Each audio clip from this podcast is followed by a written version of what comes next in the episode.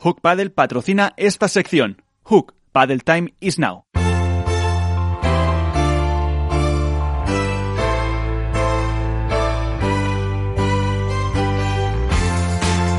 En esto es Paddle, comienza el debate.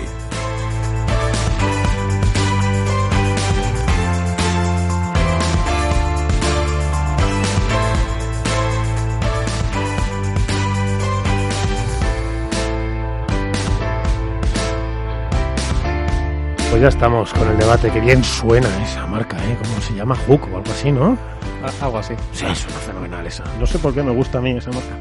Oye, eh, bueno, tengo muchísimas cosas para llevarte a casa. Tengo invitados. Nada, un resumen. Ya habéis escuchado un poquito el resumen de los técnicos.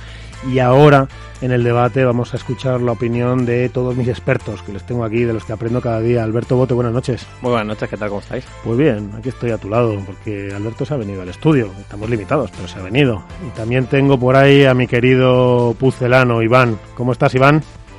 Hola Miguel, muy buenas noches, aquí estamos. Buenas noches, hoy te voy a atender.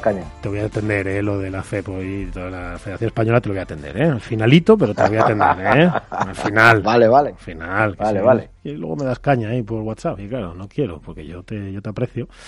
Y en fin, en este debate, eh, pues hay que atender un poquito pues las impresiones que habéis tenido cada uno en el World del Tour de Alicante, más allá de todo lo dicho, es decir, a mí me parece, bueno, ahora lo vemos, eh, yo empezaría un poco por la final femenina, Vamos luego a analizar un poquito la final masculina, pero no me gustaría que se nos pasara las actuaciones de Maxi, Dineno, de Sancho y Estupa, que me parece que es merecido que hagamos un pequeño repaso de lo que ha pasado y muy interesante a nivel deportivo. Y ya, si encima lo mezclamos, Alberto, con lo que ha dicho Iván a nivel de parejas y para el año que viene, todo ya se ha puesto, vamos, o sea, Co- cositas, ¿no? como, como la aurora en bailes, que ya lo dijiste tú la semana pasada. Así es que No, una... hay- hay- lo primero que hay, que hay que felicitar a Iván, ¿no? Que muchas veces Sí. eh, pasa desapercibido, pero suele ser de los que da en el clavo la primera vez. Entonces, eh, por mi parte, quiero reconocer que, que la información que está dando Iván, a falta de que se confirme, evidentemente, y de que sea oficial, es de, es de alabar y de, y de reconocer el- la gran labor que hace. Pues sí, la verdad, y el atrevimiento de decirlo, aunque es verdad que se tiene que ir quitando ese, ese estigma de decir parejas, pero también es verdad que decirlo es muy arriesgado y que, y que sabemos todos que en el pádel nos conocemos todos y te pueden llegar palos. Pero bueno, ahora entenderemos esto. Tenemos el World Padel Tour en Madrid, en Las Rozas, que ya, hemos, ya nos hemos enterado que es sin público. Y luego eh, vamos a ver, vamos a ver si, si podemos recomendar una lectura. Hay dos lecturas que te quiero recomendar. Una, la de Nacho, que, que nos habla de Lebrón y Galán, la de Nacho García en Padelazo, que lo tenéis en Twitter, nos habla de Lebrón y Galán y cómo han tenido que cambiar el, el sistema, por decirlo así, por resumirlo demasiado, para poder ganar. Y otra, la tuya, Alberto, que ya que estamos aquí de, congratulándonos todos no- Pro- de nosotros mismos. ¿eh? No, pero me gusta mucho, pero me gusta mucho. Yo creo que hay que leer tu, tu, tu Dormilona, que se llama, ¿no? La el, pues que este editorial que tiene Senas. Eh, y yo creo que eh, es muy interesante todo lo que dices acerca de Estupa y tal, pero luego si quieres lo hablamos. Perfecto. Os lanzo la primera. Final femenina, eh, yo creo que, que el dominio de Gemma y Lucía ya es indiscutible. Os lanzo una pregunta. ¿Conseguirán el 1? Eh, ¿Acabarán a final de año como número 1?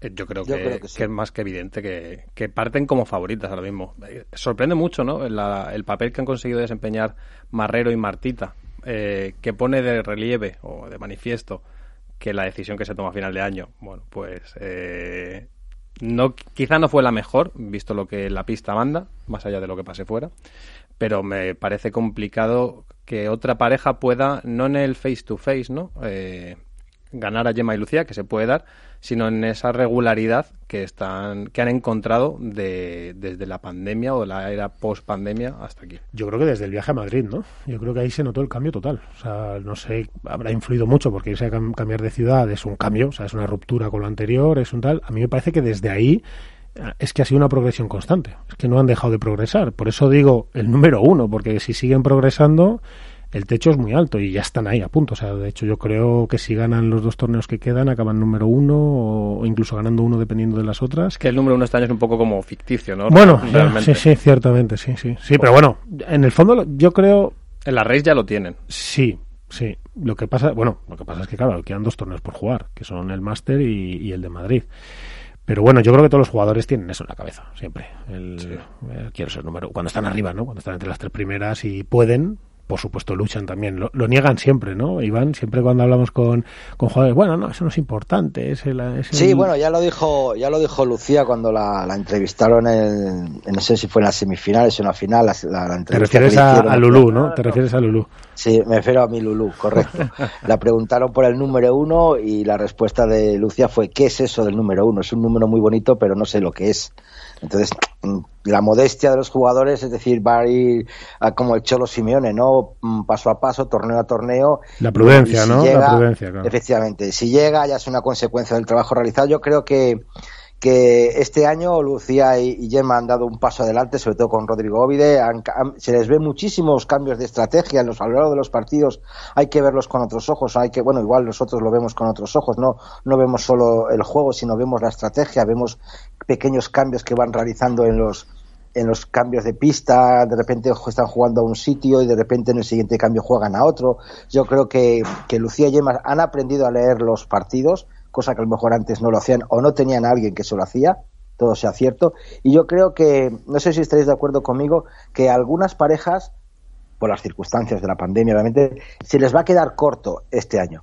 Me refiero, por ejemplo, a, a Me refiero, por ejemplo, a Patti y a Eli. Sí que el partido de cuartos de final a alguno de los aquí presentes se les saltaban las lágrimas, no quiero decir nombres. Pues es que, pues ahora lo comentaremos. Que, levante la mano. ¿eh? pero que, levante la mano. Que levante la mano ahora que nos está viendo, que nos está viendo, que está viendo nadie, no se está yendo nadie, efectivamente. A algunos se les saltaron las lágrimas con ese partido. A más de uno.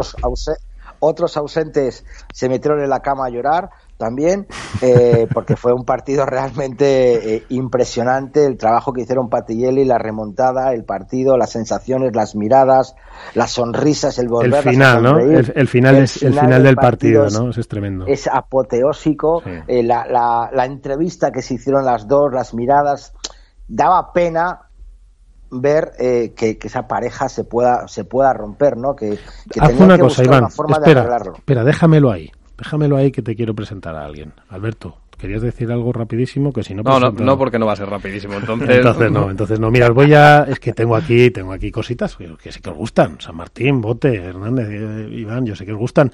Buenas noches, don Mariano Amat. A todos. Bien, bien, bien. Aquí estamos, aquí estamos de resaca de Bueno, si nosotros estamos de resaca, ¿cómo estarás tú, Mariano? ¿Qué tal la resaca del World del Tour de Alicante?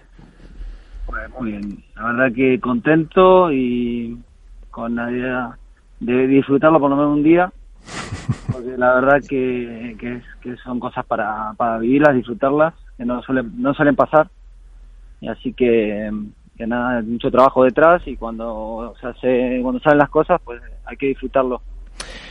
Oye, Mariano, una pregunta muy atrevida. Luego me vas a pegar un capón, claro. Porque tú y yo.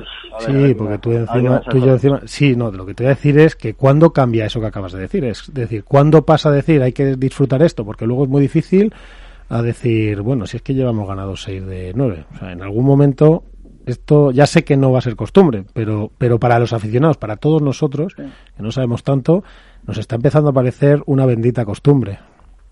Bueno, a ver, en cuanto a disfrutar, la verdad que nosotros tenemos una, hacemos lo que lo que nos gusta, nos apasiona y hoy empezando por ahí disfrutamos de lo que hacemos. Somos unos privilegiados, al final disfrutar, disfrutas todos los días, ¿no? Después la, la tensión propia de la competición es algo que que también se, se disfruta en cierto en cierto punto, ¿no? También está yo los veo competir y los veo con tensión y los veo eh, ahí achuchándose, animándose y tal, y a mí me gusta. A mí en particular, porque eh, les mantiene concentrados en la tarea y, y son capaces de esa presión, eh, yo creo que es natural y es propia del, del, deporte de alta competición. Hay que, hay que convivir con eso y hay que, hay que saber llevarla, ¿no? Sí, yo el otro día cuando hablábamos, ¿no? Y, yo te, escribí y te dije casi me da un infarto viendo el partido aquel y me dijiste, pues mira a mí. Entonces que, que sepáis, claro, es que esto hay que contarlo, porque Mariana Amat, que, para que no lo sepa, que seguro que todo ya lo sabéis, pero es el entrenador de Lebron y Galán y es el entrenador, por cierto, más laureado del año pasado y de este, de todo, de todo el World del Tour, pero como es un perfil bajo, no comenta nada. Es casi imposible verle en redes, es casi imposible escucharle, pues yo lo traigo aquí, para le tiro de la lengua y luego me acapones. Pero el otro día hablando le escribo y le digo, Mariano, casi me da un infarto con el partido, por Dios. Y me dice, pues mira a mí. Y entonces me manda un pantallazo, un pantallazo de su reloj, porque tiene un reloj de estos que te pones ahora en la pulsera y que te da, marca las pulsaciones y te las manda al móvil o lo que sea. Y entonces, Mariano, el otro día es impresionante las sufridas que os pegáis, porque el otro día el reloj y el, y el móvil te avisaron de que te habías pasado de pulsaciones, ¿no? Te las había puesto en rojo. Sí, sí, sí. Yo creo que la primera, la que me pasa. Bueno, me salió un aviso de pulsaciones altas en, repo, en reposo, tenía más de 120 por ahí. Bueno, A los 120 salta, así que Y estando sentado en el banquillo. Pero es que en el pantallazo Sí, se ve. Miguel, que está en, por encima de 120 durante casi 20 o 25 minutos. Sí, claro, se ve el pico, ¿no? De cómo va subiendo Claro, va- poco a poco. no, no, no miré bien qué momento fue el partido, pero supongo que habrá sido tipo llegando al final del tercer set, en el por ahí. Ah, terrible. Y luego le dijiste a, a Palen que, que en la entrevista que, que tenías hasta dolor de piernas, ¿no? Cuando acababais. Tanta es la tensión Sí. que vivís, Mariano. O sea, tan, tanta, tal es el nivel de exigencia y la tensión que vivís ahora mismo.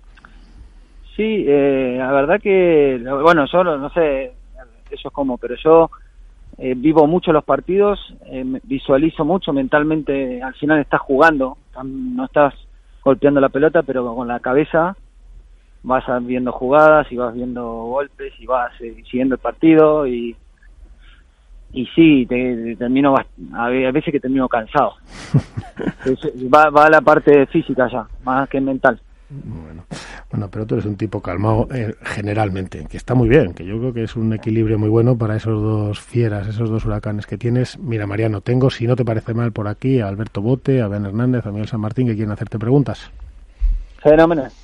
Alberto, todo Muy- tuyo. Muy buenas noches, Mariano. ¿Qué tal? ¿Cómo estás? Buenas, muy buenas. Muy bien, gracias. Mira, has, eh, al principio de la intervención has analizado eh, lo, positivo que ves que tanto Juan como Al estén enchufados dentro de la pista, esa, bueno, esa actitud que tienen ¿no? de estar metido dentro de los partidos, que es algo que desde fuera muchas veces es incluso hasta criticado, ¿no? porque creemos o se cree que puede ser la piedra de toque para que el proyecto, a lo mejor a la larga, pueda, eh, bueno, pues no, no ser infructuoso, por decirlo de alguna manera. Desde, desde el equipo técnico incentiváis que esto sea así, es decir, que estén, eh, que los dos perfiles, al ser tan equidistantes entre ellos dentro de la pista, se, se retroalimenten o por el contrario hay otra forma de enfocarlo de, oye, vamos a bajarle pulsaciones, vamos a reenfocar eh, cada encuentro desde el banquillo, ¿cómo, cómo lo tratáis? A ver, primero tenés que conocer cómo, cómo siente cada uno. Son dos jugadores muy emocionales, los dos. Eh, entonces, que, que viven el, el juego ah, mucho en base a sus emociones, cómo se sienten y tal. Entonces, a veces eso es bueno y otras veces es más complicado porque, porque claro, eso te quita muchas veces de, te- de tener una- un enfoque analítico ¿no? de la situación. A veces que necesitas, vamos a pararnos un poco, vamos a pensar y creo que ahí es donde yo entro mejor en, el, en, la, en la ecuación del equipo, ¿no? Y al final le, le pongo la pausa esa mm, de, de táctica, decir, ahora toca tal cosa, tal, tal otra, porque tengo una visión un poco más, eh, menos emocional, a pesar de las pulsaciones y todo, estas cosas, eh, que puede aportar, ¿no? Al- a, cal- a- a calmarlos o a enfocarlos en la tarea, ¿no? En el plan de juego, lo que hayamos hablado antes. Entonces yo los, los dejo mu- los dejo porque al final ellos se van cada vez conociendo mejor, regulando mejor esas cosas y lo que parece por fuera que algo, algo- te puede afectar más o, o tal, lo llevan bien. Eh, hay que mantener algún equilibrio, ¿no? No pasarse de para un lado para el otro como todo en la vida, pero creo que cada vez eh, lo van haciendo cada vez mejor y se van conociendo cada vez más, entonces es más fácil saber cuando una cosa llega a su límite o no. ¿Sabes qué pasa también, Mariano? Eh, bueno, Mariano no, eso ya lo sabe Mariano. Alberto, ¿sabes qué pasa? Que es muy interesante. Luego, eh, claro, el espectador es muy importante porque los técnicos y jugadores viven un poquito, un poquito al margen también de lo que vivimos los espectadores, ¿no? Pero el espectador puede recibir a veces determinados gestos de Lebrón, etcétera, que se está haciendo, se está hablando mucho de ello. Hay una cosa que hay que contar, y es decir, hay que conocer un poco a Juan Lebrón también, porque Juan Lebrón es verdad que tiene gestos muy expresivos, pero es así como mal encarado. O sea, pero es que él es mal encarado normal. O sea, tú le miras la cara a Lebron y es así un tipo que parece mal encarado, pero no lo es. Es decir, hay muchos gestos también que se están equivocando de Juan Lebron. Porque es verdad que hay otros que pueden estar pasados de vueltas.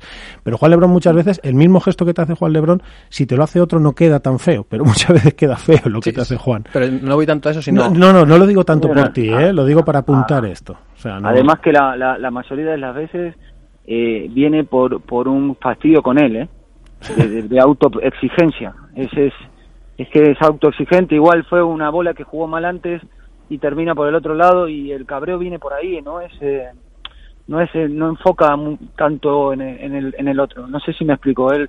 Que se cabrea consigo mismo. es tan, claro, es tan autoexigente a veces que, que bueno, para a veces es, es bueno y otras veces eh, hay que relajar eso, pero man, yo lo, yo lo veo positivo. Al final, cuando competís a alto nivel, tenés que tener ese punto de autoexigencia porque si no, los relajos acá cuestan caros. A mí me recuerda un poco, Alberto, Iván, no sé si opináis igual, eh, ¿os acordáis de la primera etapa de Cristiano Ronaldo en el Real Madrid, ¿no? Que, que es verdad que era un gesticulaba mucho, ¿no? Cuando alguien fallaba, cuando no le daba un balón, pero claro, luego los resultados, ese nivel de autoexigencia, no solo de Ronaldo, sino del Madrid fueron los que fueron. Es decir, él, él aprieta al equipo y es verdad que eso sucede.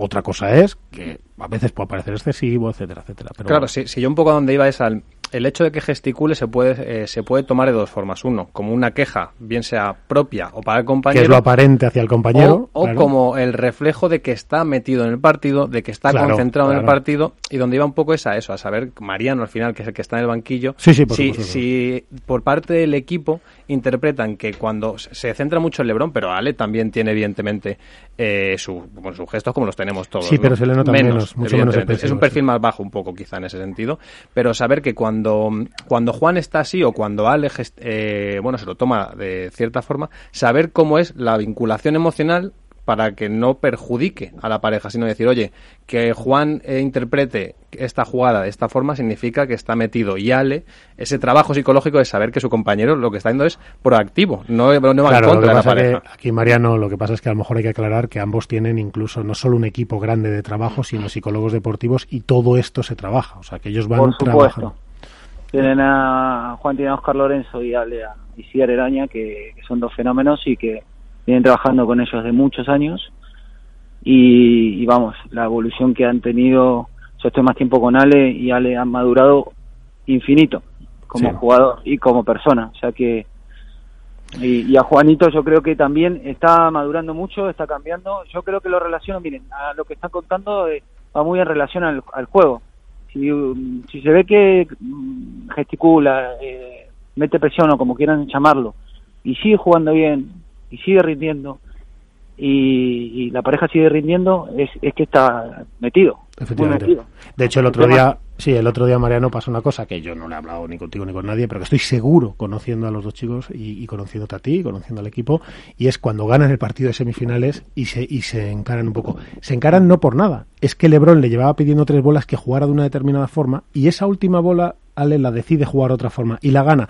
El nivel de exigencia de Lebron es tal que, que lo que le dice es, joder, macho, es que no, no juegues esa bola aunque la hayas ganado. Y claro, y Ale, que en eso es más práctico al final, dice, bueno, pues hemos ganado, ¿no? Y entonces el otro sigue jodido porque... Pero ese es el nivel de exigencia del equipo. eh, Y eso es lo que está... Yo creo que fue así, ¿no, Mariano? No sé si te puedes Sí, meter en esos sí. jardines, pero creo que... un, un- un pequeño eh, bajón de, de tensión lógico, ¿no? Por, Sí, en el último, sí. porque, porque de levantar el partido, ir 5-0 y saque, y viene un poquito el bajón, y ahí, pues este que no se perdona nada, No, perdona una.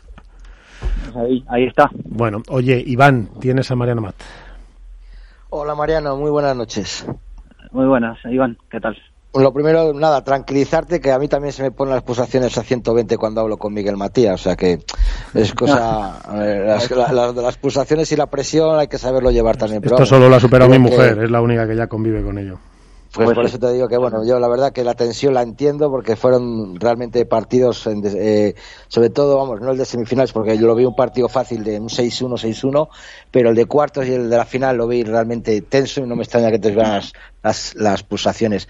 Yo te quería preguntar por el partido de la final si os sorprendió la entrada en pista de Sancho y Estupa que, que, fueron mucho más agresivos, jugaron muy fuerte y que pusieron un 6-4, ¿no? Que luego, bueno, disteis la vuelta, pero ¿te sorprendió la, la, táctica esa de intentar mantener atrás a Ale, de que Sancho presionara a, a Lebron? ¿Nos sorprendió eso y luego cómo le diste la vuelta?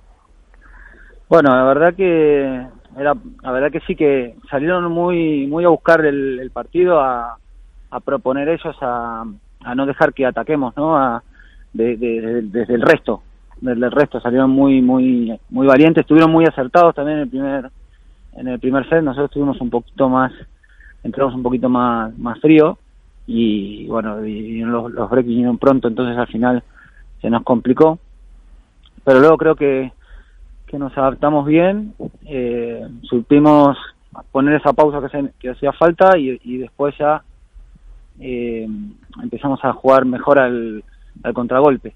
Entonces, eh, la verdad que fue eh, fueron detalles, ¿no? Al final son dos o tres fallos, fallitos de estas bolas importantes al final del, tercer set y, te dan te dan el partido, pero es un trabajo previo bastante bueno ¿sabes? De, de, defender, de aguantar, de, de, esperar para contragolpear, que te da ese premio.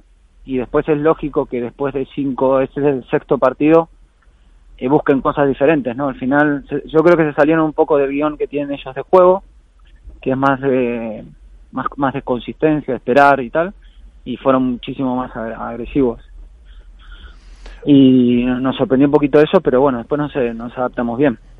A mí, me, a mí me sorprendió mucho Mariano, Iván, ya que lo ha sacado, la, por ejemplo, en Sanjo se vio muy claro, en Estupa también, pero en Sanjo eh, muchísimas bandejas era, eran palos, es decir, o sea, se las jugaba, eran palos, o sea, sabía que, que para tener, porque Lebron no le vale que le tires la víbora del millón, te la defiende igual que, la, que si le tiras otra. Es verdad, es impresionante.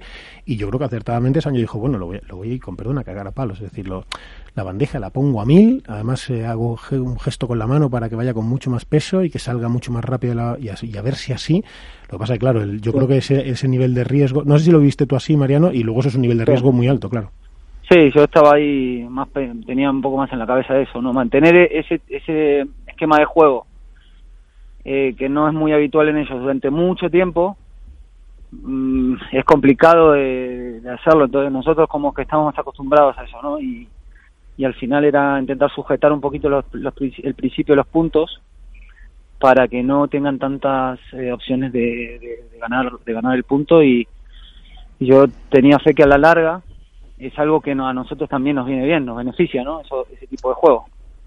Entonces era sentarse un poco en la pista y, y, y ser pacientes y, y, mantener la identidad del juego nuestro que también al final más allá de las condiciones de la pista del calor del frío y tal seguimos jugando casi a lo mismo no con una idea de juego nuestra que es eh, intentar eh, sacar tiempo al rival no en el, durante el juego.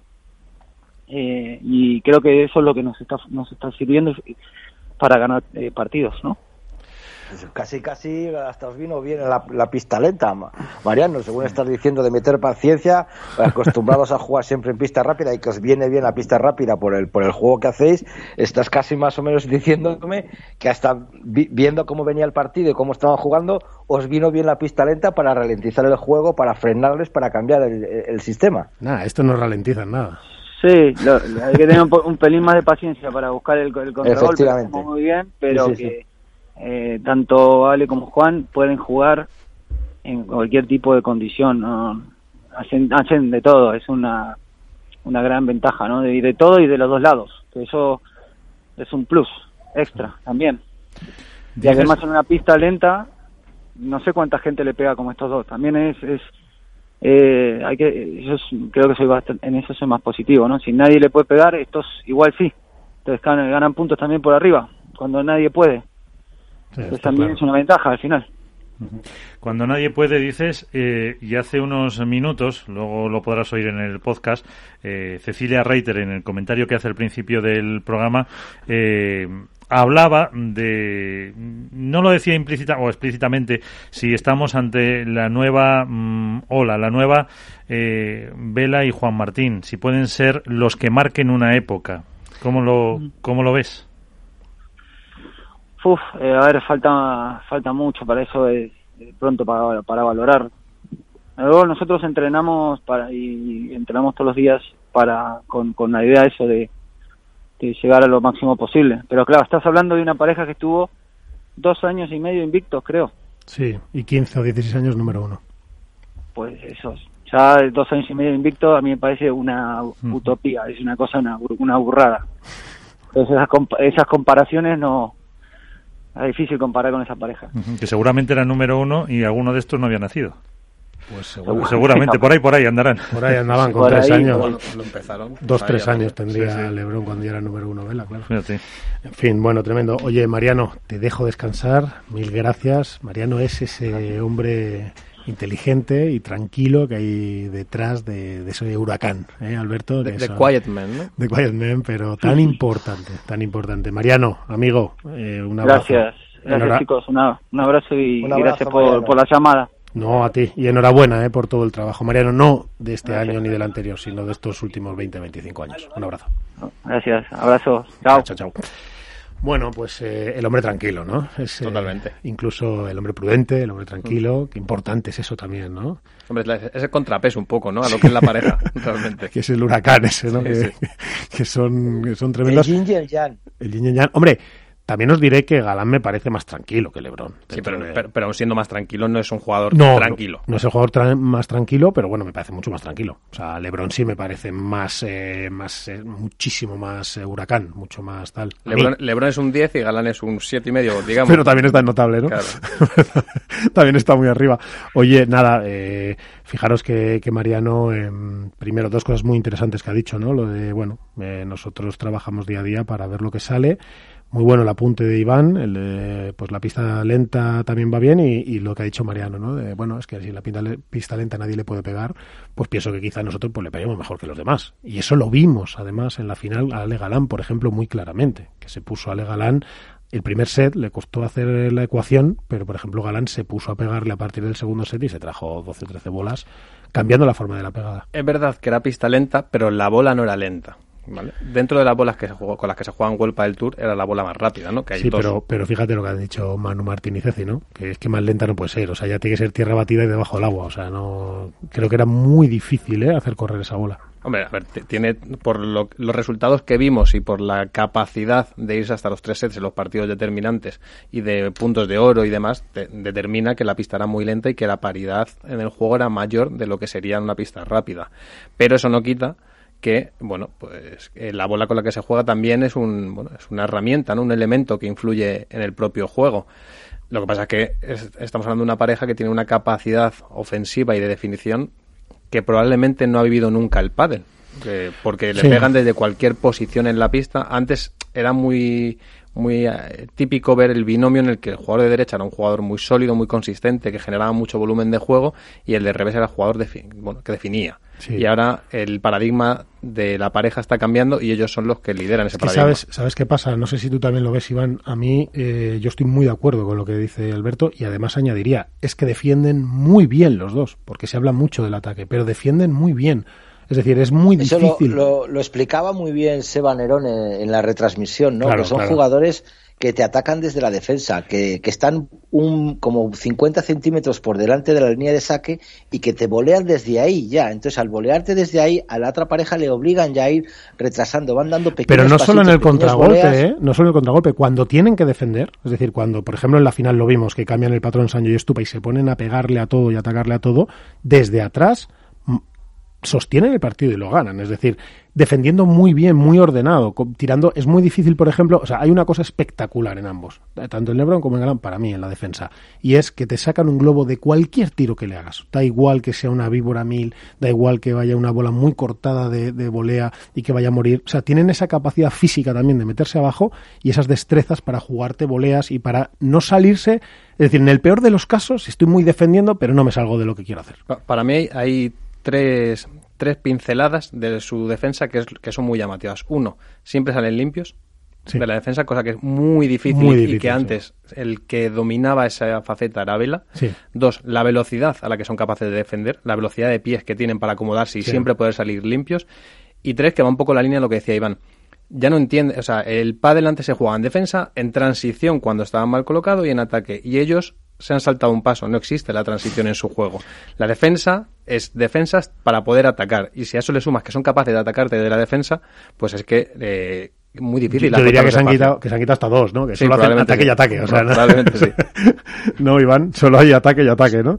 Sí, sí, ahí solo hay ataque y ataque. Es, eh, es impresionante. Aparte que, salvo el primer golpe del resto de, del saque, que intentan hacer un globo o, o, colocarla en una esquina para descolocar a la, a la pareja, inmediatamente dan un paso y el siguiente golpe ya estás viendo un bote pronto muy rápido para meter una chiquita, para, para meterse delante. O sea, es una cosa que lo que dice Alberto, antes uno intentaba jugar dos o tres golpes desde atrás, buscar un globo trasero bien a la, a la izquierda del rematador. Ahora no, estos desde el principio pegan un golpe plano fuerte para, para presionar, de repente una chiquita, de repente un bote pronto, intentan ganar, o sea, tienen la, la red entre ceja y ceja y, y, es una cosa de, de locos. Han cambiado el, el, el, mundo del padre. Eso está Mariano, claro. ha dicho, Mariano ha dicho una cosa muy interesante con respecto a eso que comentas, Iván. Muy, muy interesante, que es un matiz que todos conocemos, pero es un matiz maravilloso y es lo que intentamos es quitarles tiempo a los otros, es decir, que no tengan tiempo de hacer lo que quieran. Tú fíjate, no es solo achicar espacios, es la decisión que yo tome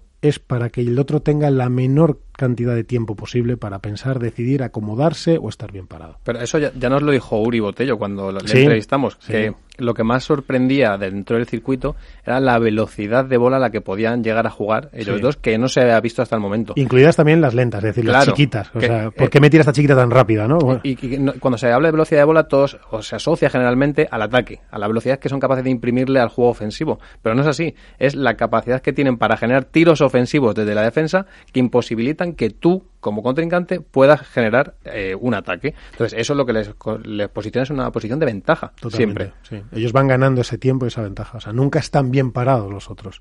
Y ellos incluso a veces sacrifican tiros, si lo veis, con chiquitas y chiquitas y chiquitas, precisamente para eso. Te tiran una volcada y otra volcada más y otra volcada más. Es decir, a los pies la bolita lenta para que tú no puedas hacer nada mientras ellos siguen ganando terreno, siguen ganando terreno. Es un esquema que vamos viendo claro, pero ojo, y os quería decir, el, en esta final hemos visto a un grandísimo Sanjo y a un grandísimo Stupa siendo capaces no solo de cambiar la anterior final, sino han marcado un pequeño camino. Y esto es lo que yo quiero hablar. Es decir, esto es una muestra. Es decir, oye, por aquí se les puede meter más mano. Porque hemos demostrado que en el primero lo hacemos jugando bien, es decir, jugando dominándoles. Eso no lo habíamos visto. Les habíamos visto sufrir, eh, tener malos momentos, buenos momentos, pero no que les dominaran. Y luego, efectivamente, estar tres horas así, pues es muy difícil, sobre todo cuando no es tu patrón, ¿no? Estar pegando y pegando y pegando y pegando y pegando, que a lo mejor sí es el de Lebron y Galán, no tienen problemas en eso.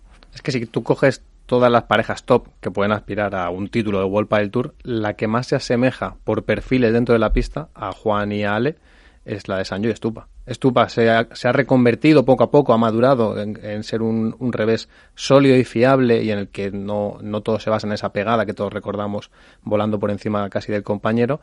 Y Sancho es Sancho, es el mejor derecha probablemente que ha dado eh, el pádel mundial y ex número uno por eh, méritos propios. Entonces, es la pareja que eh, al juego que proponen Ale y Juan... Siempre, siempre, con permiso de Juan Martín Díaz, claro. Es que Juan Martín es zurdo. Entonces, eh, como ellos siempre proponen... el pádel que proponen Ale y Juan es el que se acaba jugando a la larga en el partido es el que se lleva a, término. Eh, un set Vela puede dominar porque es Vela y es capaz de cambiar el, el, esquema de juego que se propone, pero al final siempre es ese juego rápido, ese juego de contragolpe en el que va a ser el fallo el que determina hacia dónde eh, bueno, la balanza se, se, desequilibra. Entonces ellos dos son los dos jugadores más parecidos que hay dentro de los que aspiran a las parejas. Sí, que, y Sancho, lo... y Estupa lo que hicieron fue no esperar a que se ocurriera, a que ocurrieran fallos, sino decir, voy a ganarlas yo.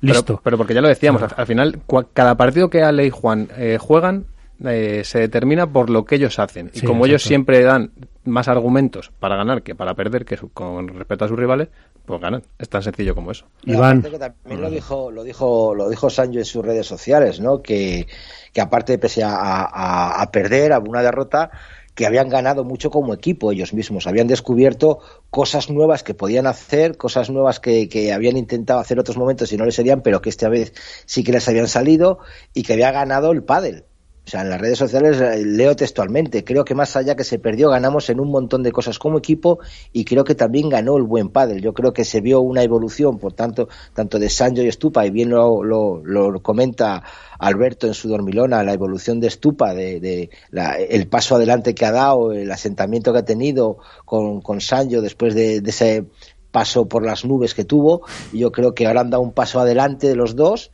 que, que bueno, pues que han planteado algo nuevo, a, Lebron y Galán que les han dicho, ostras, que, que, que tenemos que, que, jugar con pista lenta, pista rápida, que Sancho y Estupa no nos lo van a poner fácil. Pero, y, tú, Iván, que, conoces esa pareja de primera mano, eh, ¿no crees que todo esto, y todavía quedan dos torneos eh, por disputarse, y estamos ya desde hace un par de semanas haciendo cábalas sobre lo que va a ser el próximo 2021? ¿Crees que estos dos torneos, si siguen en la línea continuista de que Sancho y Estupa son la, la, pareja que ahora mismo más uh, posibilidades tiene de discutirle el título? Ojo que han fallado Vela, o sea, no han podido jugar Vela y. Bueno, Tapia, pero ¿eh? tres finales consecutivas. Eh, no, no, por es, supuesto. Eso, eso son los pero, pero yo incluiría a Vela y a Tapia en ese tridente. Vale, te lo compro. Pero vamos a poner que junto con, con Vela y con Tapia. Si estos dos torneos siguen esa línea continuista, en la que ellos eh, son firmes candidatos a ser campeones o discutir el título a los que son los números uno, ¿crees que eso puede influir en lo que eh, todos pensamos que puede darse la temporada 2021, que es esa ruptura de, San, de la pareja Sancho Estupa. Y que no se produzca, ¿no? Eh, efectivamente. Yo es que sigo diciendo, me mantengo en mis 13. Vosotros me, me, me llamaréis cabezón, pero yo sigo sin ver la pareja Vela Sancho. Yo no la, yo no la acabo de ver y más ahora me estoy dando la, me, me, el ahora hay argumentos, está dando la sí. razón. Ahora hay argumentos para Ahora que sigan, está- sí, pero, pero, Bueno, pero más que antes, antes ¿eh? me- Muchos más que antes. Bueno, pero es que la ruptura sí, se sí, puede haber producido antes había, antes. antes había pocos, pero ahora menos. Yo No, antes que la había más. está Antes había más, había más, para la ruptura, o sea, por aclarar, perdón Iván, para la ruptura de Sancho y Estupa había más argumentos.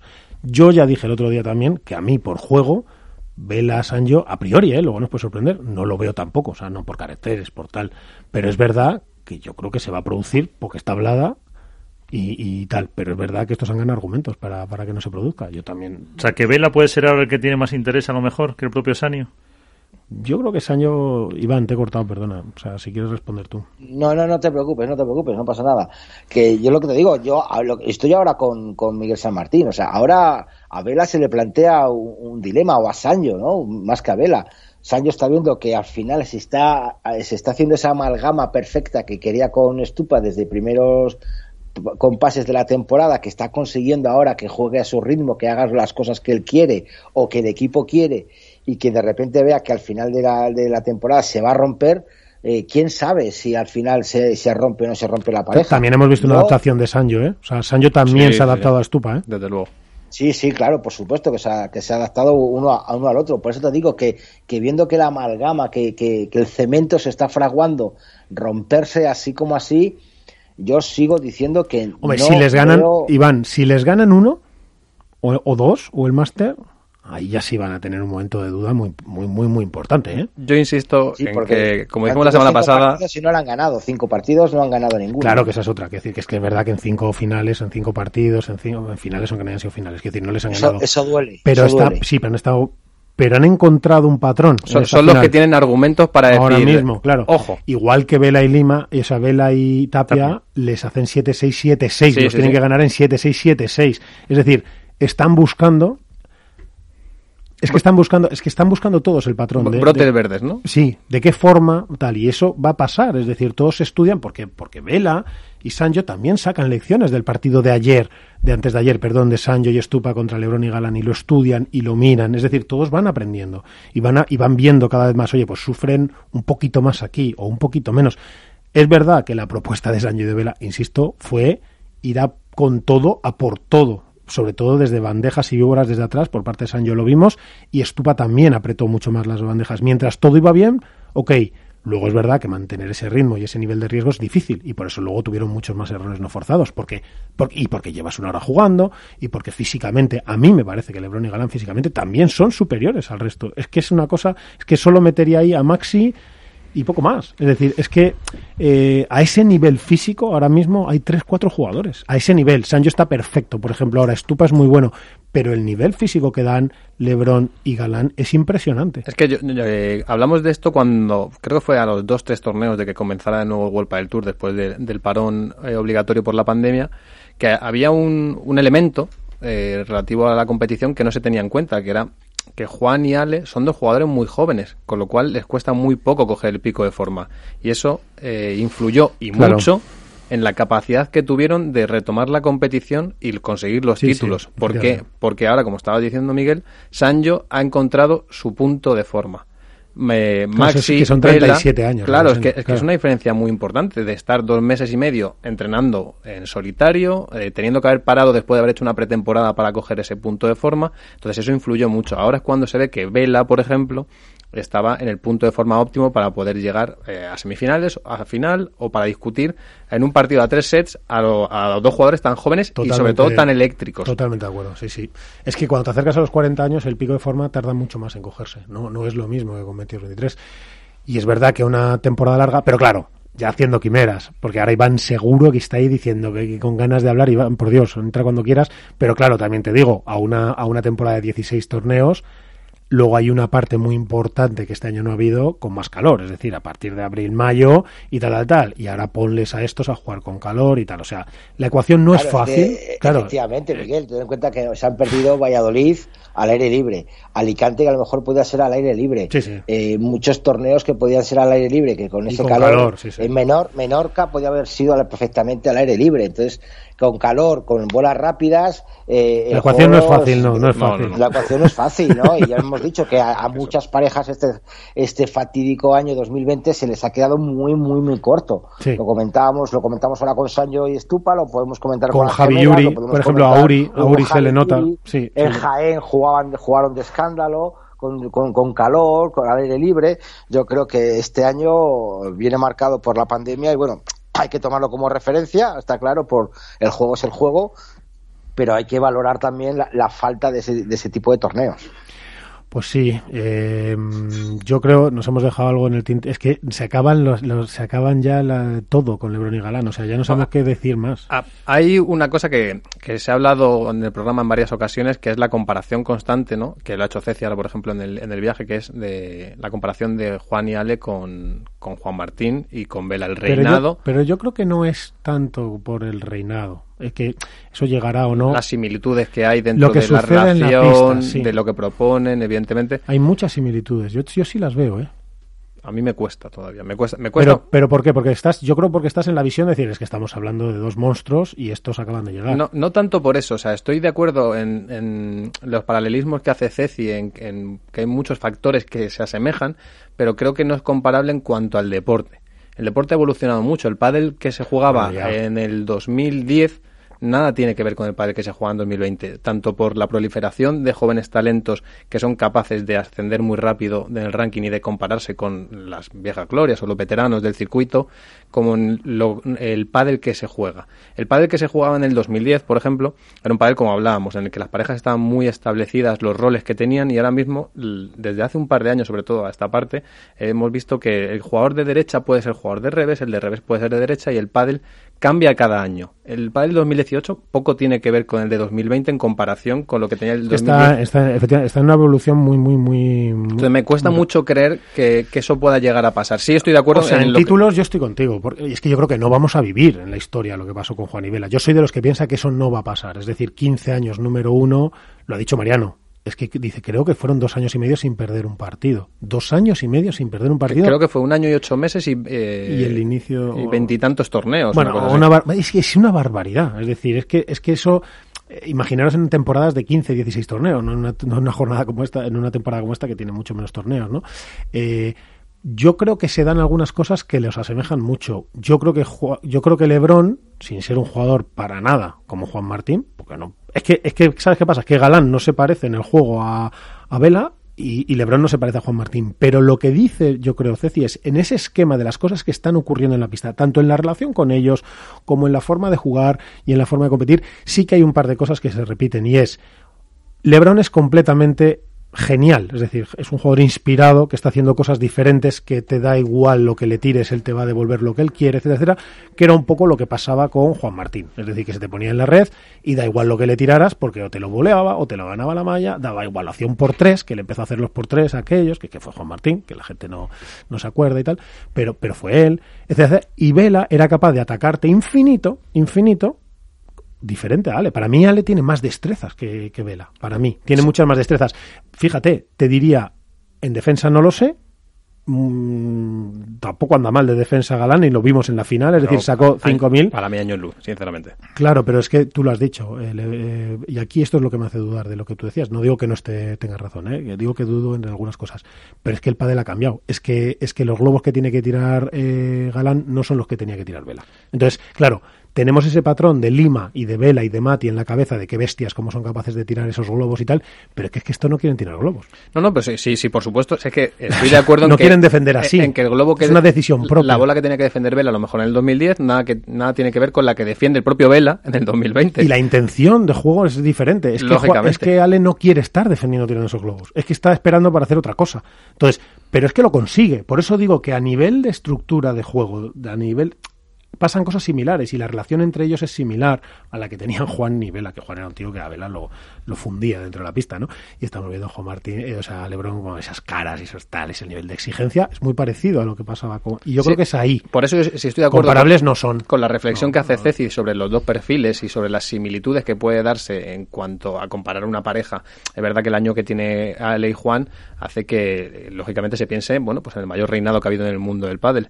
Pero eh, yo, me, yo iba un poco eso, a la línea que sigue el deporte y la evolución que sigue el propio pádel para que no se lance, que nos pasa. Y, sobre todo influye mucho una cosa, que, que obviamos a veces y es que el pádel eh, ha madurado y se ha desarrollado en España. Y el hecho de que sean dos jugadores españoles muy jóvenes los que conforman la pareja número uno y que hayan tenido este año que probablemente ni ellos mismos esperaban, hace que la propia afición eh, tienda a eh, ensalzar demasiado las virtudes Pero no es verdad, Alberto. Es decir, el año pasado, el año pasado, Lebron y Galán ganan, pero con diferentes parejas, seis torneos cada uno, cinco.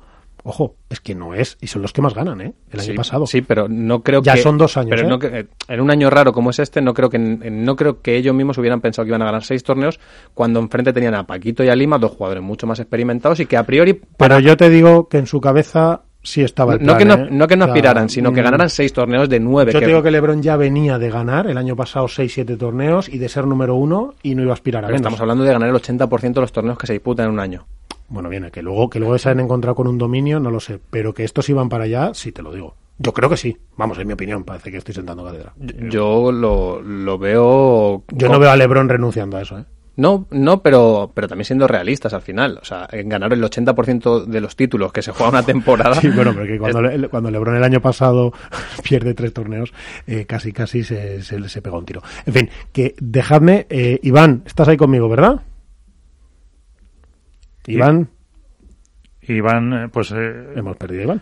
Bueno, pues pues, además está, está en Valladolid. Pero tengo el mute. Ah, que lo tenía, que decimos no, de- pues mira, Iván, ruido. te Seguimos voy, a, en- te voy a presentar, te voy a presentar a otro, a otro fenómeno de, de esto Y que está en Valladolid también. y que también está en Valladolid, para que tú lo sepas, que se llama Paula José María. Doña Paula José María, buenas noches. Buenas noches, ¿qué tal? Te llamo ya Doña porque, claro, ya con, con esas cosas que haces ya en el padre y con eso que vemos, pues ya, ya eres ya eres Doña, ya eres importante. Paula, ¿qué tal? ¿Cómo va esta temporada? ¿Cómo, cómo estamos pasando esta temporada? Bueno, pues como todo es una temporada un poco rara, ¿no? Con esto del coronavirus, la verdad que tenemos que ser afortunados o, o somos afortunados por poder jugar torneos. ¿Te está afectando mucho a ti para el ritmo y en la competición y todo? Eh, bueno, yo creo que mm, eh, en general no mucho, pero sí que al final todos los jugadores vamos pensando días antes de jugar cuando nos hacemos la prueba, bueno, qué tal irán, eh, no sé. creo que para todos es un poco raro el año, como te digo.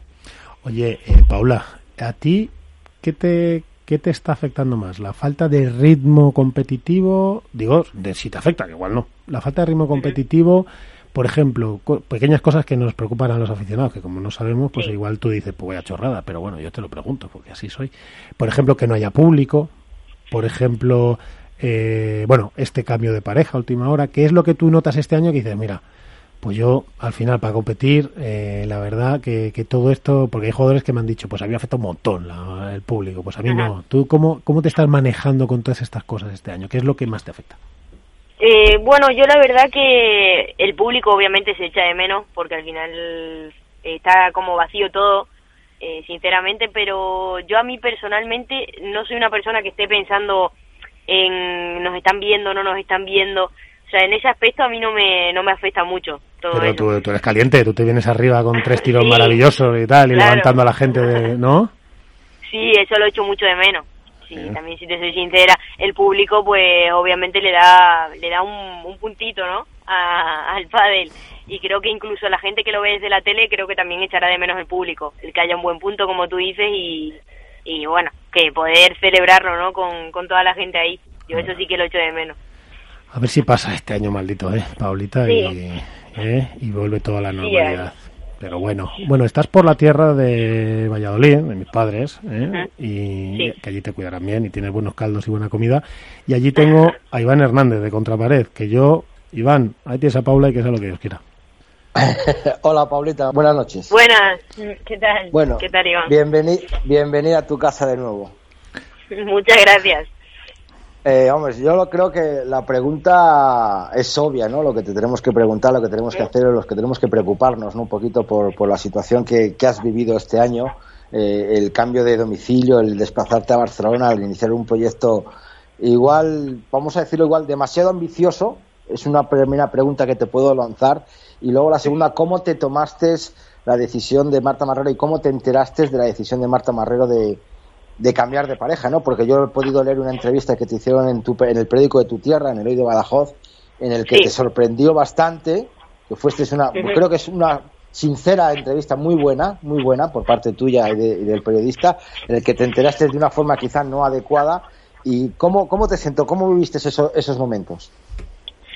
Eh, bueno, la verdad que también soy una persona, te puedo decir que eh, al final tienes que afrontar lo que te viene, ¿no? Eh, si una persona no quiere jugar contigo, yo, yo soy la primera que entiendo que, que no se juega. Eso lo sabemos todos, yo creo, ¿no? Si os lo digo a vosotros, bueno, no quiero jugar con esta persona, pues al final no juega. Pero bueno, eh, quizás yo no lo hubiera hecho tan así como lo hizo ella, pero yo me enteré pues de un día para otro. Eh, un domingo y el lunes, como te digo, pues me quedé un poco sin, sin compañera y sin entrenador. Y en Barcelona, cuando había cambiado pues toda mi vida para allá, ¿no? Sí, sí, por eso te digo que nos, sé. Ha, nos ha dejado hasta en silencio, Iván. Yo, yo, no, no, me ha quedado cortado. A ver, yo, es que además que me, eh, eso mismo que, que, ha contado ya Paulita, ahora nosotros en, en, en directo en el, en el, programa, lo dijo en, el, en, la entrevista de hoy de Badajoz, ¿no? Que de un día para otro se encontró eh, sin piso, vamos, no, vamos, de, desahuciada, por decirlo de alguna manera, una palabra. bueno, bueno, Iván, no te vengas arriba. ¿no? Tal, tal. no, hombre, me refiero sin pareja, sin, sin entrenador, sin saber qué hacer, tener que volver a coger otra los, los bártulos, venir a Valladolid y volver siempre aquí va a ser bien recibida, sobre todo por Gustavo sí. Prato, por supuesto que sí, eh, que ha sido bien recibida, ha estado entrenando aquí ya en Valladolid, Bea sí. González ha estado en Valladolid también entrenando aquí en el Club Padel de 10, y yo creo que es ver, una situación de, hombre, que se fue con su pareja también allí, o sea que Agustín estaba allí, no sé qué habrá pasado, si Agustín se ha quedado allí, habéis venido los dos, o sea, es un cambio en, en un año, dos cambios de domicilio por una situación que ella no se espera de un día para otro sin tener, sin, sin ver síntomas, ¿no? Porque a lo mejor no veías tú, no lo veías venir. Claro, yo, yo a, ver, a mí me gusta decir la verdad, ya, bueno, lo puedes saber, eh, no soy de hablar mucho, pero me gusta siempre decir la verdad porque tampoco hay nada que esconder. Y, y bueno, me sorprendió sobre todo el tema de que estábamos a, a, dos semanas de jugar el siguiente torneo y también, bueno, ella venía lesionada, yo la estaba esperando, me quedé un torneo sin jugar por esperarla y al final fue todo un poco raro. Entonces te queda así el cuerpo como decir, te sorprende, ¿no? Porque de un día para sí. otro estando allí mm, es un poco, bueno, eh, creo que las decisiones quizá, claro, un poco chocante. Entonces, si esa decisión quizá hubiera tenido un poquito más de tiempo de por medio, eh, eh, podría compartirla más. Mm, no sé si me explico. Sí, sí, porque el nivel de exigencia, Paulita, lo que te, a ti se te exigía eran semifinales uh -huh. y finales. O sea, el sí. caer en cuartos para vos, para ti o, o, o, su equipo o el equipo, uh -huh. como que te echaba a ti la culpa de que no pasaseis de cuartos. Eh, no, no creo que sea que me echaran a mí la culpa. O sea, no sé ellos cómo afrontarán el tema de, de ver de, o de ver cómo qué tal hicimos la temporada, si la hicimos bien o mal. Eso no lo sé porque eso es una percepción suya. Pero mi percepción es que la temporada, o sea, el nivel se está viendo, que es muy alto de todas las parejas. Y enfrentarte con Gemma y Lucía, con Ale y Ari eh, en semifinales, pues al final son partidos ajustados como se está viendo en todos los en todos los torneos. Y puedes ganar o perder y la verdad que, que yo viéndolo desde mis ojos eh, ganamos un torneo llegamos a varias finales y pudimos ganarlas tal como las perdimos las pudimos ganar. Y después bueno sí nos caímos en, en semifinales y creo no sé si me equivoco en un cuarto de final no estoy segura si fueron dos. Y o sea la, para mí la percepción de la temporada ha sido buena. Yo he aprendido mucho y, yo como jugadora he, mejorado un montón. ¿Sabes? ¿Beatriz va a llegar a las Rozas? Sí, ve a llegar a las Rozas.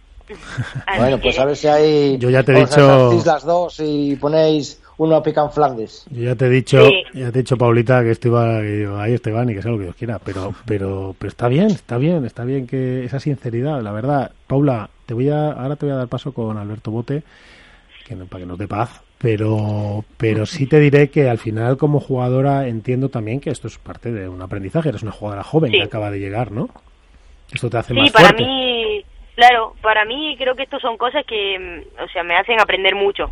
Eh, aparte de que eh, yo me fui allí he jugado con, con la que era o fue en su momento número uno. Eh, yo al final si no he aprendido por un aspecto he aprendido por otro y te puedo decir que eh, yo como jugadora y, como persona a mí este año me ha hecho madurar muchísimo. Y conocerme mucho a mí eh, mi cuerpo yo como persona. Eh, yo creía que me conocía pero me he sorprendido este año porque me he conocido mucho más. Está claro. Una, cosita oye Iván escúchame Iván, me, Iván. me la ha dejado Paula votando y al pie. Esta toda, toda esta experiencia te puede haber hecho a lo mejor desconfiada con respecto a generar proyectos a, largo plazo? Eh, no, no creo que sea algo de proyectos a largo plazo, pero al final yo soy una jugadora que piensa que si, si la otra jugadora está teniendo una evolución muy grande con sus entrenadores, eh, en su juego, en su zona, eh, creo que eso no hay por qué cambiarlo. Y eso es más la experiencia que yo me he llevado con todo esto que si algo va bien, eh, creo que se continúa con algo que va bien. Mejor no cambiarlo. Pues sí, pero de todas maneras yo te diré, Paulita, que soy un poco mayor que tú, y por eso te digo, Paulita, aunque antes te he dicho doña Paula, y llevo ya unos años, que, que las cosas van, vienen, que una vez un patrón funcionó, que otra no, y tal. Pero sí hay una cosa que yo te quiero decir antes de dar paso a Alberto, y es que lo que yo agradezco es que te, te he visto sonreír en una pista. Alberto Bote, ahí tienes a Paula José María. Muy buenas noches, Paula, ¿qué tal? ¿Cómo estás? Buenas noches. Mira, estaba repasando eh, la temporada y, bueno, en tu etapa anterior con, con, Marta Marrero habéis conseguido un campeonato, dos finales, dos semifinales y dos cuartos de final. Eh, y lo que quiero saber es, ¿tú estás contenta, como Paula José María, con el periplo que has tenido eh, con Marta Marrero? Esa es la primera pregunta. Y la segunda es, ¿Cómo surge la posibilidad de jugar con Bea González? ¿Quién, quién llama a quién y qué es lo que esperas de, esta nueva pareja? Si es algo transitorio para este 2020, dado que no esperabas un cambio repentino en tu proyección deportiva, o si es un proyecto más a largo plazo. Eh, bueno, con el, bueno, toda esta etapa de Marta, eh, la verdad que, que, como he dicho un poco ahora hace, hace unos minutos, que mm, para mí, o sea, los resultados, eh, si los miras, han sido buenos. Eh, porque creo que también otro, otras duplas de arriba han perdido en, en primeras rondas, en segunda ronda, y nosotros creo que más o menos nos hemos mantenido a pesar de que, bueno, eh, siempre mm, la gente puede pensar, puede opinar eh, cosas distintas, pero yo como Paula José María, la verdad que, que con el año eh, contenta, dentro de que me hubiera gustado jugar más torneos y quizás rodarnos un poquito más, pero bueno, eh, sinceramente, si te digo la verdad, contenta con todo eso y la verdad que ahora muy, muy, muy ilusionada con Beita. Eh, todo esto surgió en el mismo momento que, que a mí me, eh, me dijo Marta, eh, ese mismo día que no quería jugar. Eh, me llamó Bea a la media hora que, que bueno, que, que Martita no jugaba con ella más y demás y que quería jugar conmigo. Y yo la verdad que no me tuve que pensar nada. Yo Beita la venía viendo ya hacía varios torneos y creo que es una jugadora que, tiene 18 años y tiene una progresión enorme. Y sobre todo lo que más me gusta de ella es las ganas de aprender que tiene, que está siempre dispuesta a todo y que siempre lleva una sonrisa. Y la verdad que con mucha ilusión. Tú fíjate, Alberto, tú fíjate lo que ha madurado Paula en un año, que hemos pasado en dos años, no llega, a decir que era la sorpresa del circuito, que, que si quería luchar por algún título tal, que ahora ella nos dice, bueno, es que yo veo a Bea que con 18, con una, con- ilusión, con una proyección. habla como veterana. Es la veterana de la pareja, es, la más vieja de la pareja. Esta es la velocidad, Paula, la que va el pádel. Qué barbaridad, ¿no? Fíjate qué cambios, increíble. ¿no? Increíble. que Sí, te- la verdad que creo que cada vez vienen chicas más jóvenes que, que juegan cada vez mejor. Y eso mm, yo lo veo con mis ojos y digo que es buenísimo para el pádel femenino y creo que en unos años va a haber una, eh, una cantidad de relevo generacional así, por decirlo, que, que bueno, que ya lo veremos. Pero yo creo que va a ser increíble. Mm, Pero te preguntaba, Alberto, eh, si precisamente al ser con Bea la edad de las dos, ¿os da para un proyecto a largo plazo? Sí, nosotras la verdad que no descartamos nada y, y bueno, ahora con la lesión eh, de Beita que se hizo eh, bueno, una rotura en el aductor, la verdad que no hemos tenido tiempo de, de hablarlo bien, pero pero sí, sea, te puedo decir que no lo descartamos ninguna porque somos dos jugadoras, como bien dice, jóvenes y la verdad que estamos súper, súper eh, cómodas las dos en pista, la una con la otra y también fuera de la pista. Que, que bueno, así que creo que tenemos ahí una conexión muy buena para poder ir hacia adelante. O sea, que a largo plazo habéis salido ganando. Bueno, no sabes. claro. no sé, no sé decirte. pero este año, hay, que- Paula, este año no te han acompañado los elementos, también hay que decirlo. Es decir, ahora cuando con a se lesiona. Sí, pero bueno, eh, yo te puedo decir que, que con ella tengo tengo muchísima ilusión y muchas ganas porque creo que al final ganamos o perdamos, porque eso sí, al final ganar es lo mejor y cuando van las cosas bien todo está perfecto. Pero creo que somos las dos muy claras en eso, que, mm, que al final queremos mejorar como jugadora y, y si ganamos pues mucho mejor. Pero al final lo que queremos es mejorar cada una y como equipo. Así que eso es lo que más me gusta a mí de las dos, que no tenemos en mente el vamos a ganar a esta, a esta, a esta, no. Nosotras vamos pasito a pasito y mejorando mejorando juntas, que eso es lo que más me, me gusta de todo esto. Oye, Paula, em, tu unión con Bea o Bea y tú sois dos jugadoras muy ofensivas, que con un gran despliegue físico y no que se os eh, bueno se os compara un poco con dos terremotos dentro de, de la pista y no seguís la tónica general que hay dentro del pádel femenino, ¿no? Que todavía camina por un drive muy muy sólido y un revés, bueno, pues un poco más definidor en esa evolución que ha tenido el pádel femenino. ¿Crees que puede ser esa precisamente la clave, que sois dos jugadoras muy ofensivas que haga que a la larga pues podáis no tanto escalar en el ranking, sino poder plantar eh, cara a las parejas que dominan el circuito.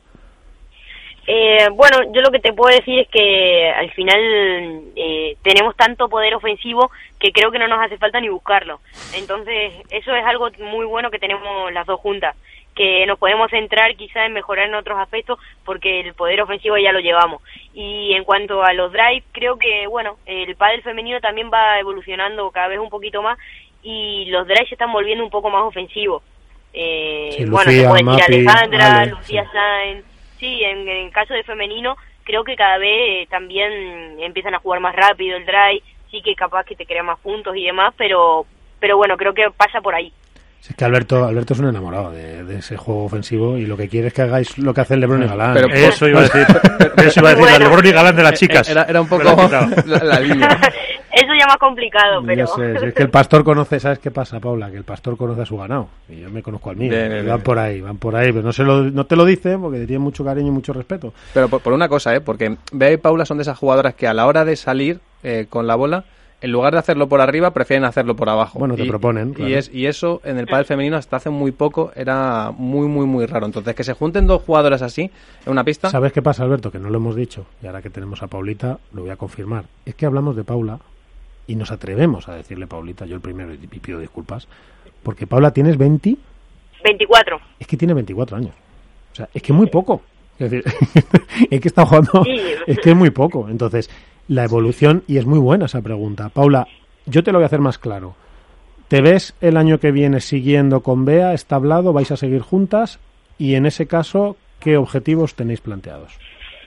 Eh, bueno, pues no te- la verdad que no tenemos por ahora objetivos planteados ninguno, porque como te he dicho antes, eh, bueno, eh, somos las dos que tenemos muchísimas ganas y, y que vemos un futuro juntas. ¿Vais Eso a jugar juntas? hasta ahora. ¿Vais a jugar juntas? No, te- no te puedo decir por ahora, pero, Vale, vale. pero te puedo decir que vemos un futuro juntas. Fíjate, que- pues, que 24 años, pero Pero es una- 24 cumplidos hace 10 días. ¿No? Más o menos. Sí, hace nada. Bueno, es que yo la quería haber entrevistado con 23, pero no he podido, no he sido capaz. Lo hemos intentado tres semanas, pero bueno. Sí, es verdad. 24, bueno, oye, Paula, que, mm, que nada, que, que vuelvas a disfrutar de tu pádel como tú lo estimes y como tú quieras, que hagas una buena pareja con Bea, que por cierto es muy, muy, muy, muy buena atacando como tú y es un proyecto de futuro y es muy maja y es muy, y yo creo que podéis tener ahí una conexión muy divertida, aparte de y disfrutar de muchas cosas. Que ya llegarán los resultados cuando tengan que llegar y cuando a ti te pida el cuerpo también que lleguen, etcétera. O sea que, que esta es tu casa, que estás en Valladolid, que no puedes estar en mejor sitio, la verdad. O sea, aunque aquí tengo a todos los del Madrid, pero, pero es que Valladolid es mucho Valladolid. Y, por cierto, ¿dónde, ¿en qué club estáis entrenando allí en Valladolid? Eh, bueno, ahora como está el tema Sí, del coronavirus, pues tenemos que ir buscando club outdoor. Vaya, Porque no como se puede en indoor. Nómadas. Así que pasando un frío. Sí, porque eso sí que es verdad que en Valladolid hace frío. Pero bueno, Sí. Paula, que mucha suerte en tu proyecto con, con Bea, que, que ya verás que los elementos, igual que el año pasado te ayudaban, este año no, pero el siguiente será que sí. No te han ayudado este año a que las cosas salieran bien, no ha habido 17, 15 torneos, no ha habido ritmo, eh, tu compi se ha lesionado cuando, ahora, cuando empezabas, eh, en fin, eh, que mucha suerte, que, que ya verás que las cosas van a salir bien y que aquí, eh, esta es tu casa y que aquí vamos a esperarte para contarlas cuando tú quieras. Muchísimas gracias. Bueno, un abrazo fuerte, buenas noches. Bueno, buenas Un noches. abrazo, Paula. Bueno, pues, pues mira, lo voy a decir yo. Eh, Iván, ¿estás ahí? Estoy, estoy, Miguel. Dime. Hemos vuelto a hacer la entrevista del mes. Totalmente. ¿eh? Y ha sido gracias Muy a Iván, buena. claro. Ha sido gracias a Iván, que se ha tirado al barro y ha Como, sacado... como, como cuchillo en mantequilla, ¿eh? sacado- Totalmente. ha sa- yo veo a Paula... Bueno, yo creo que hay preguntas que hay que hacerlas, Miguel. Yo creo Y que lo no hace hay muy que bien, hace muy bien, hace no muy hay bien. que por qué tener miedo a, a- a soltar una pregunta que, que la gente quiere saber esa información. O sea, estamos Está muy bien, Iván, está muy cansados bien, de, está muy de bien. dar jabón, de hablar muy bien de la gente. Bueno, yo creo que hablamos bien de todos y, y- y también hay que, ¿por qué no decir las cosas malas? Y yo no es que le haya preguntado algo malo de ella, sino No, yo creo que Paula- una situación que ella no le ha gustado Yo creo que tú le has dado un, un clima a Paula que le ha permitido decir lo que piensa. Y, Claro, que, y además que- que y que era noticiable. ¿Qué, qué le vas a preguntar a Paula José María? Bueno, le puedes preguntar un Claro. montón de cosas. Bueno, pero una Sí, semana pero- después pero- de que... No, pero si es que me parece muy bien, si os estoy felicitando. Igual que no se me ha entendido. es Si lo- lo que pasa es que me ha sorprendido Lo cómoda que se ha sentido como para ella poder playarse, ¿no? y tenía ganas. de- Claro. yo la he visto con ganas. Alberto y Miguel, que ella también se ha venido, ha venido, ha tenido el respaldo, por decirlo de alguna manera, de la entrevista esa que salió en, en En el. Badajoz. Sí. Efectivamente, yo creo que bueno, la labor también de, de muchos de nosotros, no vamos a decirnos periodistas de, de carnet, sino informadores de pádel, es la búsqueda de información.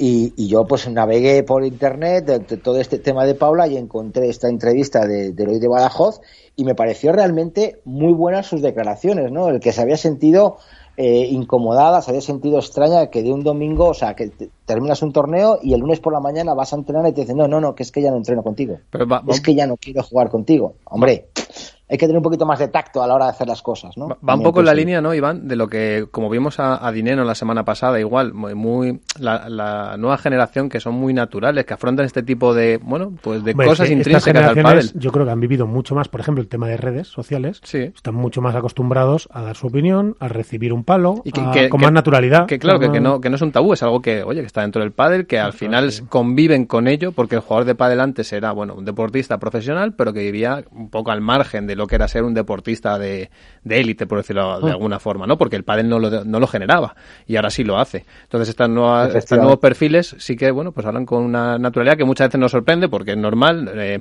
preguntar esto hace 5, 6, 7 años a No, un bueno. número 1, un Era número 3, imposible, era imposible. colgaba el Era teléfono, imposible. ¿no? O sea, Era imposible y sin embargo, oye, eh, eh, habla, lo, lo desmitifica un poco, ¿no? Y oye, bueno, pues mira, esto se ha dado así, ha sido por estas razones, yo no estaba de acuerdo y Luego- no pasa nada. Luego tú te pones más tiquimiquis con lo de los cambios de parejas. Pero para esto sí.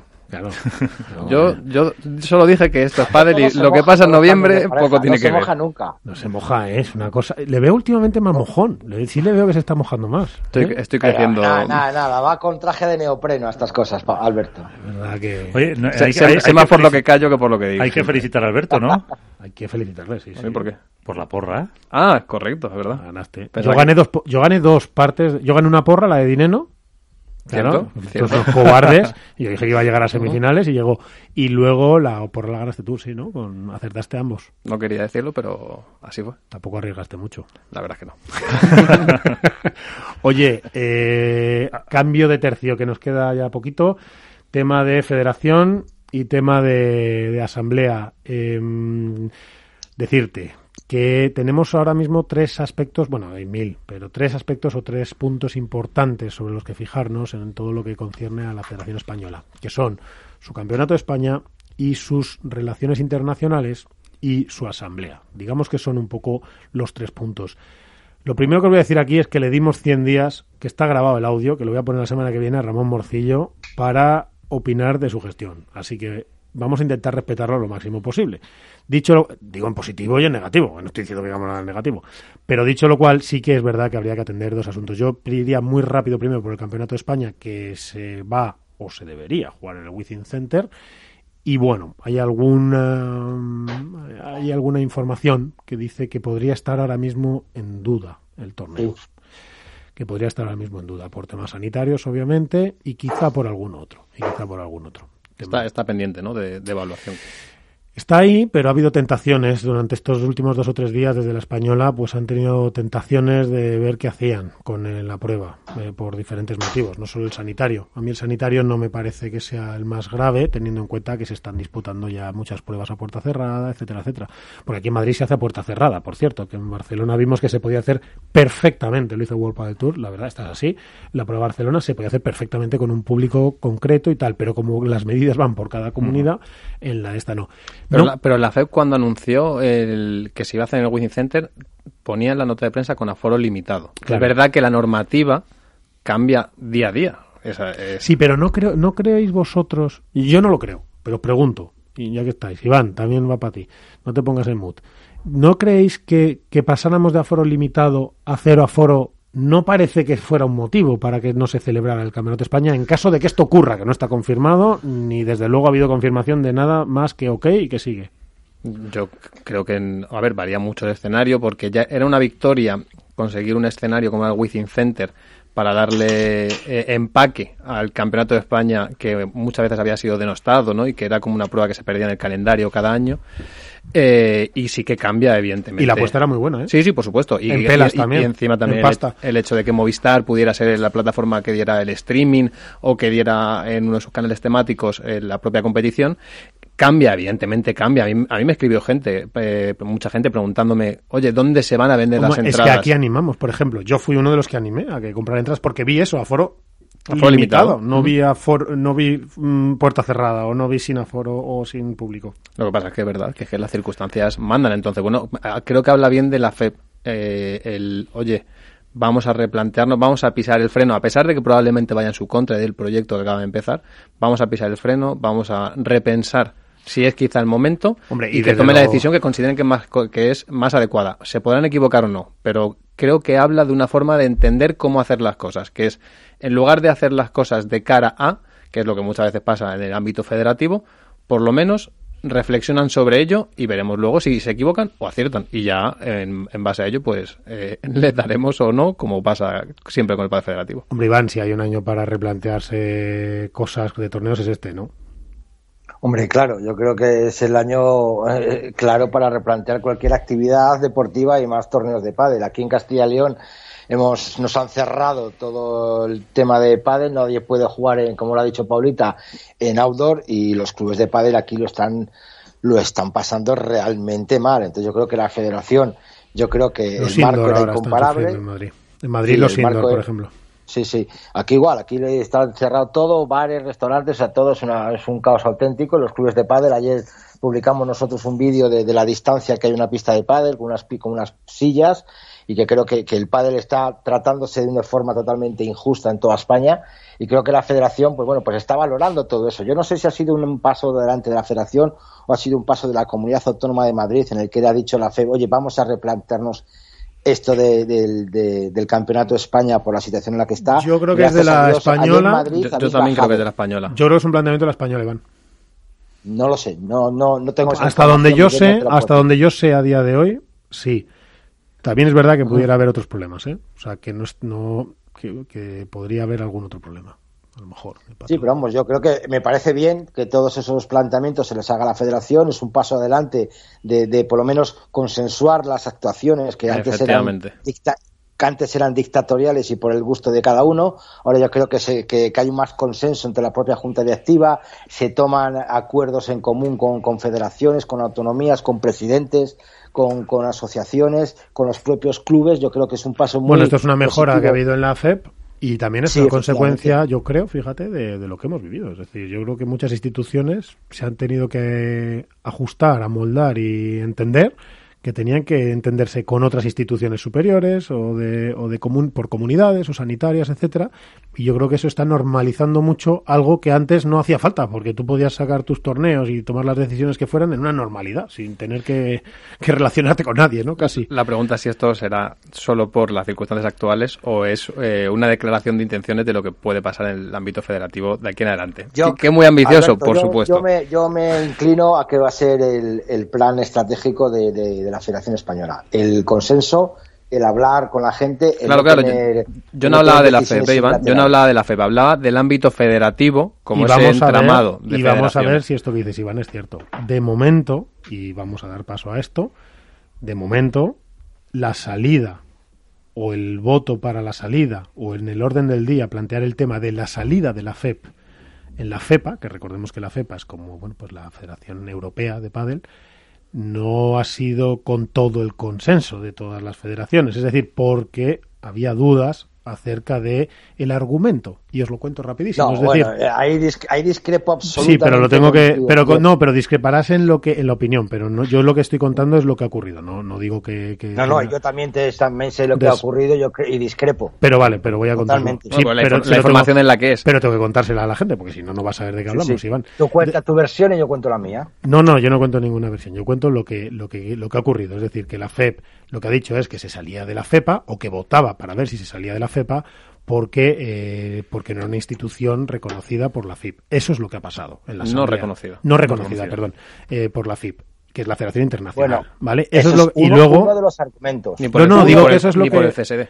y luego, pues, mm, ya, lo que pasa es que el CSD no opina igual. El CSD dice que no tiene, que, que- que ellos, por supuesto, que reconocen a la FEPA, lo que no, que si entre la No, FIP no, y no la FEPA. no, no, no, no, no, Miguel, no reconocen a la FEPA. Hay un criterio de autoridad. No reconocen a la FEPA cuando no ha dado dinero a la Federación Española para la subvención del Campeonato de, Eu- de Europa y el Campeonato de Europa de Veteranos. Si hubiera reconocido la FEPA, vamos, el Consejo Superior de Deportes a la FEPA, la Federación Española hubiera recibido una subvención por esos torneos que no va a recibir porque no ha sido reconocida. Bueno, y de ahí se pero genera eso- una, una deuda con 20.000 euros con los jugadores porque Garbiso llegó a un acuerdo de que si jugaban esos campeonatos Vale, les iba a dar pero, 20.000 pero eso es una consecuencia de algo que No, haga la FEPA. Entonces, es no- decir, si pero la... no podemos decir que el CSD reconoce la FEPA cuando no, No, es sí, cierto. sí lo podemos decir. Yo puedo decir lo que, lo que, lo que estime oportuno. Entonces, la FEPA, Vale. la- el Pero no CSD, el CSD, claro, el CSD lo que dice exactamente a consultas de más de dos personas, de más de dos personas, es nosotros, por supuesto que reconocemos a la FEPA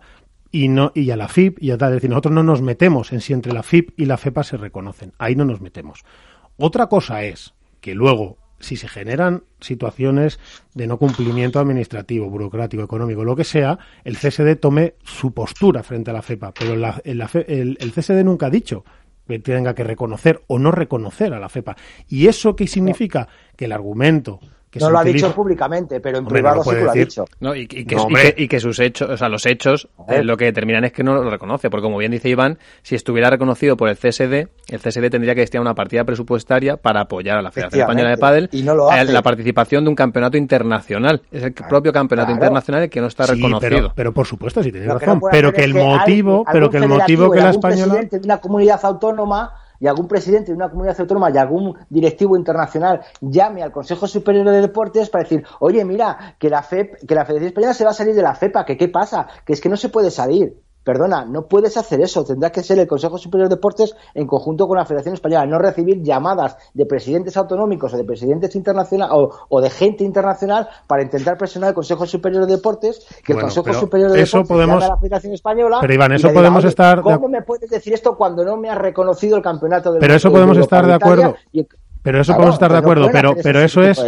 Bueno, pero eso, eso son proceder de cada uno y tal. Pero yo lo que quiero intentar es explicarle a la gente que no es, que yo no estoy dando opinión, estoy diciendo que esas son las respuestas que tanto a unos como a otros ha tenido el CSD, que en un caso efectivamente tenéis razón, dice, claro, pero tenemos este problema con la FEPA, bla, bla, bla, y por otro lado dice, hombre, nosotros no decimos que no la reconozcamos, tampoco que la reconozcamos, es decir, pero no estamos en una... Es decir, no puede ser no, lo que dice el CSD, lo único que dice, y no se moja con nadie, ni a favor ni en contra, lo que dice es, lo que no es es el argumento para abandonarla a día de hoy. Otra cosa es que luego se produce una deuda, etcétera, etcétera. pero eso es posterior. pero eso es, pero perdóname Iván, pero eso es posterior. poco motivo 7.100 euros tirados Pero eso es posterior. 20.000 por torneos. Pero Iván, eso es posterior. Que hemos tirado 66.000 euros. Iván, por, por favor. pero 66.000 euros, que se han pagado 8.000 euros por un campeonato de veteranos de, en Bilbao de, hospedaje y, Que eso ya es, pero que escúchame, que eso es una gestión de la española y una opinión que tengamos cada uno de cómo debemos gestionar y que lo mal que ha hecho la española, etcétera.